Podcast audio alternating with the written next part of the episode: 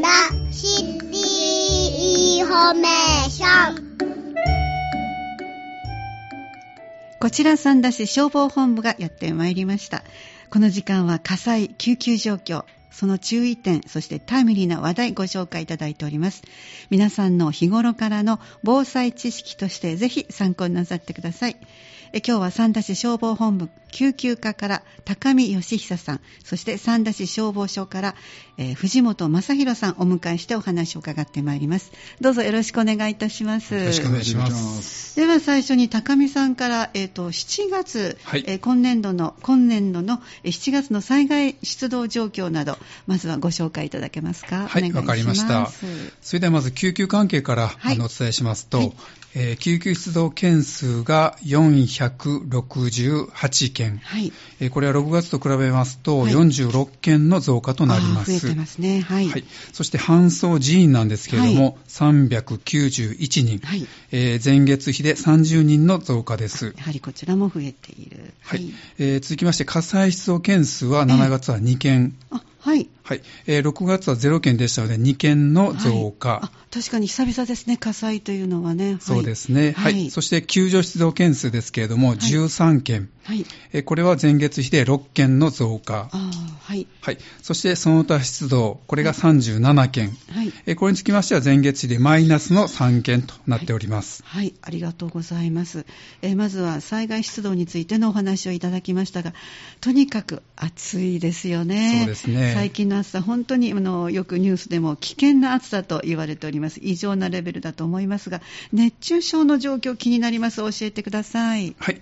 えー7月の熱中症、搬送人員なんですけれども、はい31人の方搬送しておりまして、はいこれは前月6月と比べますと25人の増加。一気にですね、増えてますそうですね。はい。えーまた総数なんですけれども、はいえーちょっとあの遡ります。8月の12日の時点で、はい昨年の総数をもうすでに上回っておりましたあ。そうなんですね。はい、あの先月もこちらで私、番組でお伝えしたんですけれども、ええやはりあのこまめな水分補給と、はいそれから休憩、はいあるいは涼しい環境に気を配って、ええ熱中症には十分注意してください。そうですね。そんな酷暑の中、8月15日に確か強い勢力を持った台風7号が近畿地方を直撃しましたが、三田市の被害状況はどうだったんでしょうか？はい、えー幸いこの台風関連の救急要請はありませんでした。あそうですか。はい。はいえー物的被害ですけれども、ええー倒木ですとか、はい停電が複数箇所あったんですけれども、はい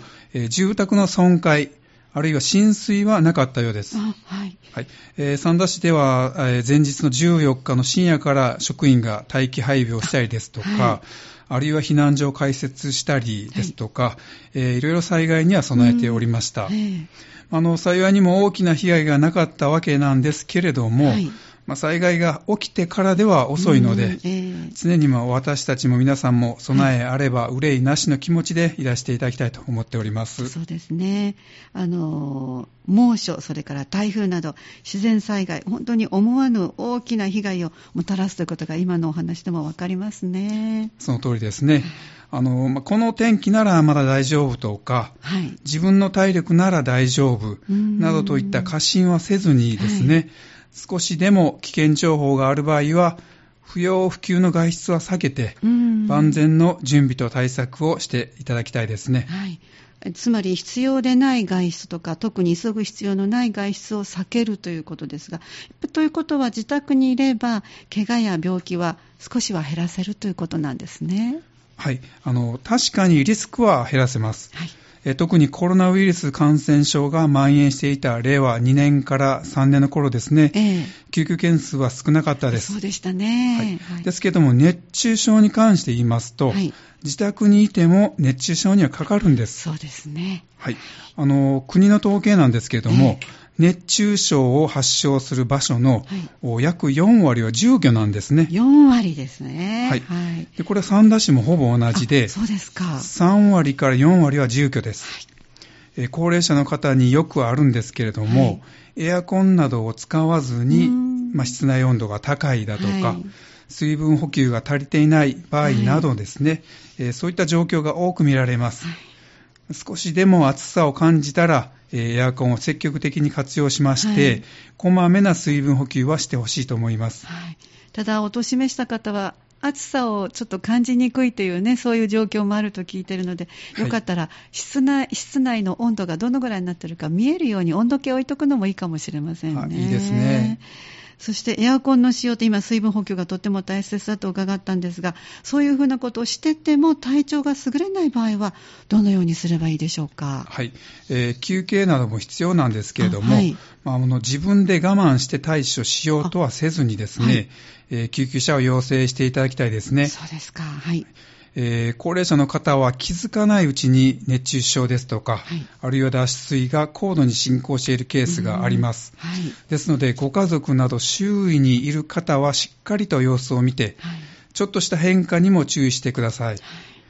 特に意識状態ですとか、ええ、言動がいつもと違う、そういったことを感じたら、迷わず救急要請はするべきだと思います。ああ、そうなんですね。じゃあもう、どんな時に救急車を要請したらいいのかが、なかなか迷うとこなんですが、はい、意識状態や言動が、喋っていること、動きなどがいつもと違う場合には、すぐに要請すればいいということですね。はい。わかりました。他に、こんな時は救急車を呼んだ方がいいですよというタイミングありますでしょうか？はい、えー、頭が痛いですとか、はい、応答する、はい、あるいは目の焦点が合わない、はい、こういった場合は熱中症に限らず、脳卒中の可能性もございます。はい。えもちろん軽症であるなら、ご家族の車ですとかね、タクシーですとか、民間の搬送車を利用して、病院受診してほしいなと感じる時もあるんですけれども、なかなかその判断は難しいと思います。そうですね。はい、でそのような時は、ええ、これ三田市在住の方に限るんですけれども、ええ、24時間いつでも利用できます、はい。えー、三田健康相談ダイヤル24っていうのがあります。はい、あるいは子供についてのダイヤルなんですけれども、はい、兵庫県民の方が利用できます、はい。えー、兵庫県子ども医療電話相談こういったものもありますので、はい、相談をお勧めします、はい、こういった医療相談をしていただくことで、救急車の適正利用にもつながりまして、はい、重症な人のところにいち早く救急車が駆けつけることができます。救急車は限りある医療資源ですので、はい、適正利用にどうかご理解いただきたいと思います。はい、ありがとうございました。あの、最近街の中で救急車の適正利用のポスターも見かけておりますね。やっぱりこのあたりはみんなで考えたいことですね、はい。ありがとうございます。その通りですね。えー、私たち三田市消防本部は、はい、救急車の適正利用ですとか、ええ、救急医療をもっと皆さんに知っていただくために、はい、えー、救急のイベント、救急フェアを実施します。はい、これはですね、毎年9月の9日、はい、救急の日、なるほど、はい、これを含む1週間が救急医療週間と定められているんですね。はい。えー、今年は9月の3日から9月の9日が救急医療週間なんです。はい。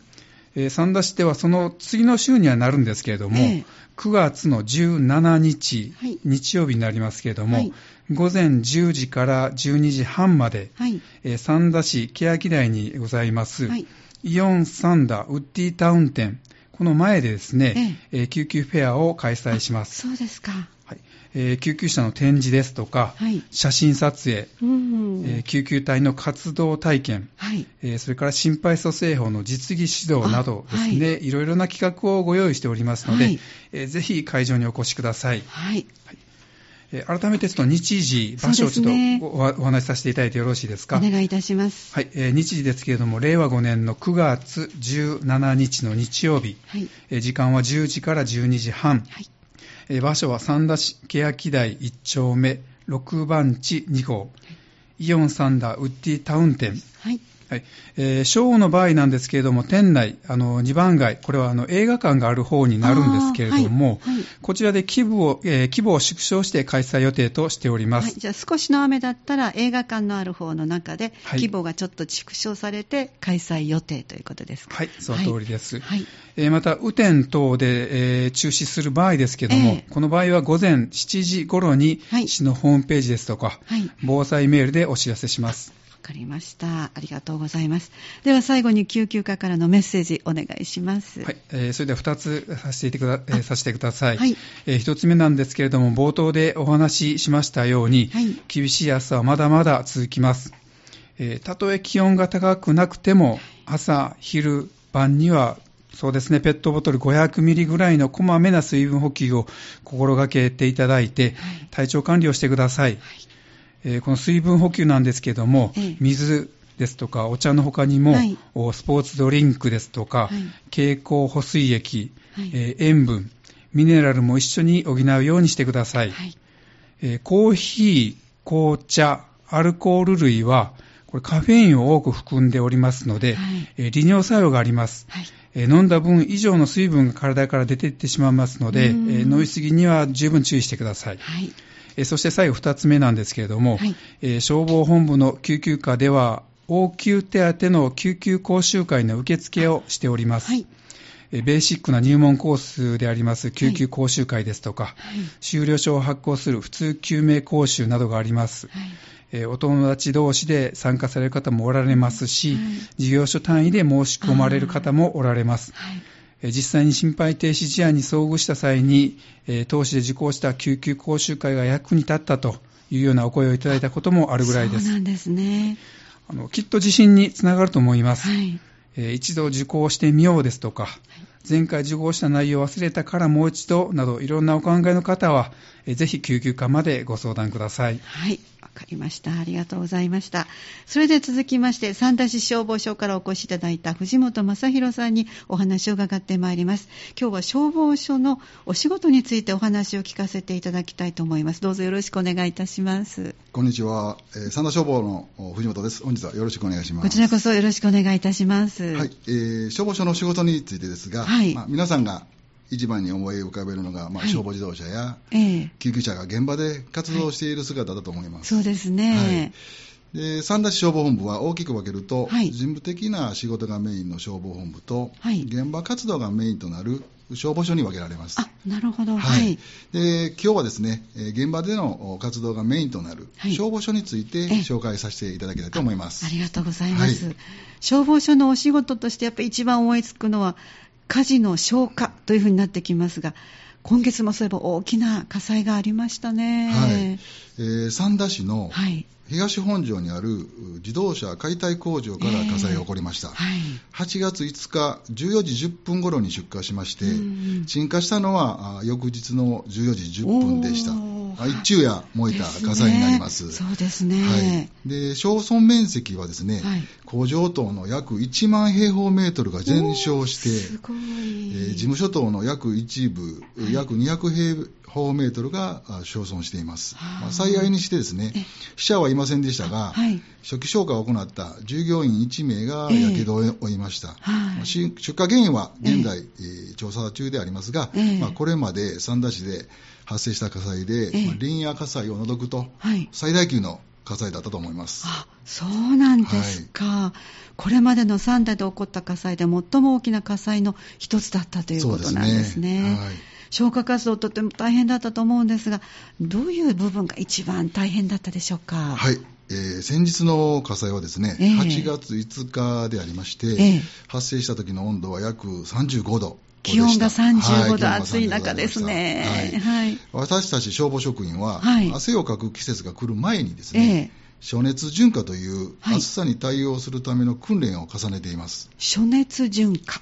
ですか。はい。はい、で、しかしながら、今回の火災はですね、ええ、これまでの訓練では対処できないぐらいのですね、え、夏の気候による暑さ、はい、で防火衣、服装ですね、はい、えー、装備による暑さ、はい、さらに大きさ1万平方メートルという工場全体から炎に包まれるという輻射熱による異常な暑さにより、はい、署員は急激に体力を奪われて、えー、えー、現場活動に支障をきたしたということになりました。暑いということは体力を消耗するということにつながるんですか？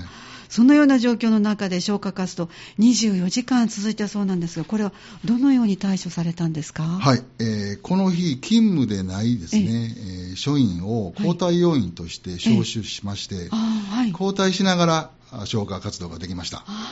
ということは、その日は平日でお休みの署員の方がいらっしゃるということで、そうなんですね。消防署といいますと、消火活動、それから救急活動されていらっしゃるということがもちろん思い浮かぶんですが、出動がないときは、どのように過ごしていらっしゃるのか、このあたりもちょっと関心があるんですけども。はい、なるほど。確かにそうですね。ねえー、それでは、まず消防職員の勤務体制についてご説明させていただきます。はい、お願いいたします。三田市は1係と2係の2校体制を採用しています。はい、これは24時間ごとに交代する勤務体系となります。はい、例えば、1月1日が1係の当務日であれば、はい、朝9時から翌朝の9時までの24時間を担当し、2日の朝9時から翌朝の9時までを2係をが担当することになります。まあ、これを年間通して行っているため、えー、まあ、24時間365日、いつでも、まあ、三田消防署に署員が詰めていることになります。あなるほどね、はい、ということは先日火災があった時も半分はご自宅などで待機されていたということになるわけですね、はい、そうです。あえー、単純に半分ということではないんですけれども、はいはい、まあ、一般の会社の方と同じように、休みが入るので、あそうですね、高級がありますね。はい、はい、えー、本署であれば、各係署員27名のうち、はい、休みの署員を除くと16名程度の、はい、署員が本署に詰めていることになります。そうなんですね。勤務体系やお休みのことなどすごくこう複雑できっと分かりにくいんでしょうね。そうですね、えー、えー、私たちもですね、えー、友人や親戚にですね、はい、勤務体系のことを聞かれて説明しますと、はい、なかなか理解されないことが多いですね、そうなんですか、で一度勤務に入っていくと24時間の勤務と先ほどもおっしゃってました、ではこの1日の流れ、はい、24時間どんな感じなんでしょうか？はい、えー、まず8時頃に出勤して着替えを済ませた後ですね、はいえ。ー、担当ごとに連日の引き継ぎを行いまして、はい、9時に車両消防車両の前でですね、え大交代を行います。先ほどはい、1係と2係が入れ替わるとい。うことになります。はい、で、その後ですね、えー、その日の乗組の車両を1時間ほどかけて点検をちょっと行うということになります。1時間もかける、はい長い点検になりますね。そうですね。えー、はい、あの消防自動車も救急車もですね、はい、非常に多くの資機材が積載されています。そ、ね、まあ、それを一つ一つ点検するのに時間がかかるということもあるんですけれども、えーえーまあ、些細なことで、えー、車両の運行に支障をきたして、うん、現場到着までの時間が余分にかかることのないようにですね、えー、本当に細かいところまで点検を行い、えー、で、えー、資機材も、まあ、同様に点検を行っております。えー、一つの不具合によりですね、えー、助ける助かる命をですね助けられなくなる可能性がありますので、まあ、そのようなことのが起こさないように、はい、本当に細かく時間をかけて点検を行っています。まあ、車は消防職にとって、はい、えー、命綱ですね。そうなんですね、はい、確かに消防車も救急車も私たちの命を守るためのお仕事をしてくださる車だから今おっしゃった消防職員にとってこの命綱になるわけですね。それでもういつもピカピカの磨かれた細かいところまで整備点検が行き届いている消防車そして救急車になるわけですね、はい、よくわかりました。ありがとうございます、はい、その車の点検以後はどのように過ごしていらっしゃるんですか、はい。えー、午前中はですね、はい。えー、現場を想定した訓練や市内にある消火栓、防火水槽に不備がないかをですね、えー、車両で点検に回っていますそうなんですか、はい。その後ちょっと少し早いんですけれども、11時半ごろに昼食をとって、えまあ、夕食も少しと早く、はい、18時ごろに、まあ、取ることが多いです、はい、それは何か理由があるんですか、はい。あの私たち消防職員は、食事中でもですね、はい、シャワー中でも、トイレ中でもですね、うんはい、出動要請があれば、いつでも出動します。はい、空腹での活動リスクを減らすため、はい、なるべく早く食事をとって、出動に備えるようになったと思います。あはい、そうなんですね。じゃあ今度は午後からはどのようなことをしていらっしゃるんですか、はい、はい、えー、午後からはですね、えー、午前中にできなかった訓練の続きや、市内にある共同住宅ですね、えー、や工場などの火災を想定した防御計画書というものをですね、はい、作成するなどの、まあ、事務処理を行っています。はい、でもちろん先日発生した火災の調査報告書ののような事務処理も、まあ、空いた時間に行っているということになります。事務処理などのお仕事も結構あるんですね。はい。えー、消防署は災害に出動するのがまあ一番の、えー、仕事ではありますが、ね。はい、火災が発生した場合、スムーズに活動できるよう、対象物ごとにですね、えー、えー、計画書を作成してですね、はいでまた、災害出動があれば、時系列などを記入した報告書も、作成することになります。はい、特に最近は、先ほど説明がありました、救急出動が増加しており、えーはい、三田市内でも1日20件を超すようなことを出動することも珍しくないので、はい、まあ、その都度、報告書を作成する事務処理も行っているということになります、えー、そうですか、はい、救急出動増加されているということで、出動して終わりではなくて、するたびに報告書を作成するとおっしゃってますが、20件も出動すると報告書報告書の作成だけで1日終わりそうですね。そうですね。えー、あの先ほども説明ありましたように、えー、三田市では本書に2体、はい、で東西文書に各1体その計4台の救急隊でカバーしています。はい、なるほど、はい、市内で、まあ、先ほど説明しました20件、えー、の救急指導があったとしてもですね、うん、1体で全てを指導するわけではないので、まあ、しかしながらですね、えー、えー、10件も出動すると、1件に1時間としても10時間かけられるわけですので、でその報告書も作成するので、はい、まあ、なかなか、えー、食事をとる時間もちょっとないですね。えー、あそういうわけですね、はい、救急隊の方、本当大変ですね。はいそして夕方以降の過ごし方はどうなっていきますか、はいえー、17時に一旦東務電体の引き継ぎを行いまして、まあ、その後、はい。まあ、23時頃までの仮眠の時間までは、まあ、出動体制を維持しながら、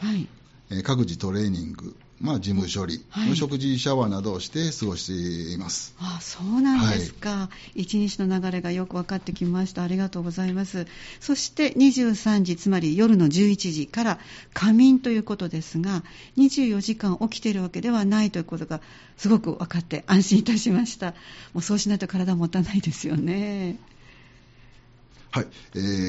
ー、仮眠時間になると、えー、仮眠室で乗組ごとにですね、はい、布団をセットして仮眠をとります。はい、起床は朝6時なんですが、はい、もちろん仮眠中に出動要請があれば出動することになりますので、ね。えー、まあ、6時に起床してからは朝食や事務処理をまた行って、8時には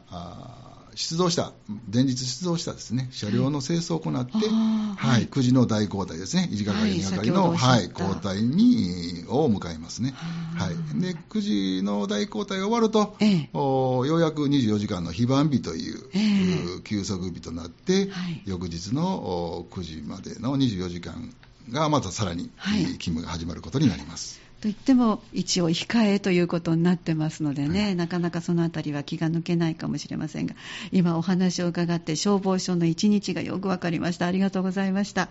出勤がなくても毎日の災害に備えた訓練点検などたくさんの業務があるということもよく分かりました。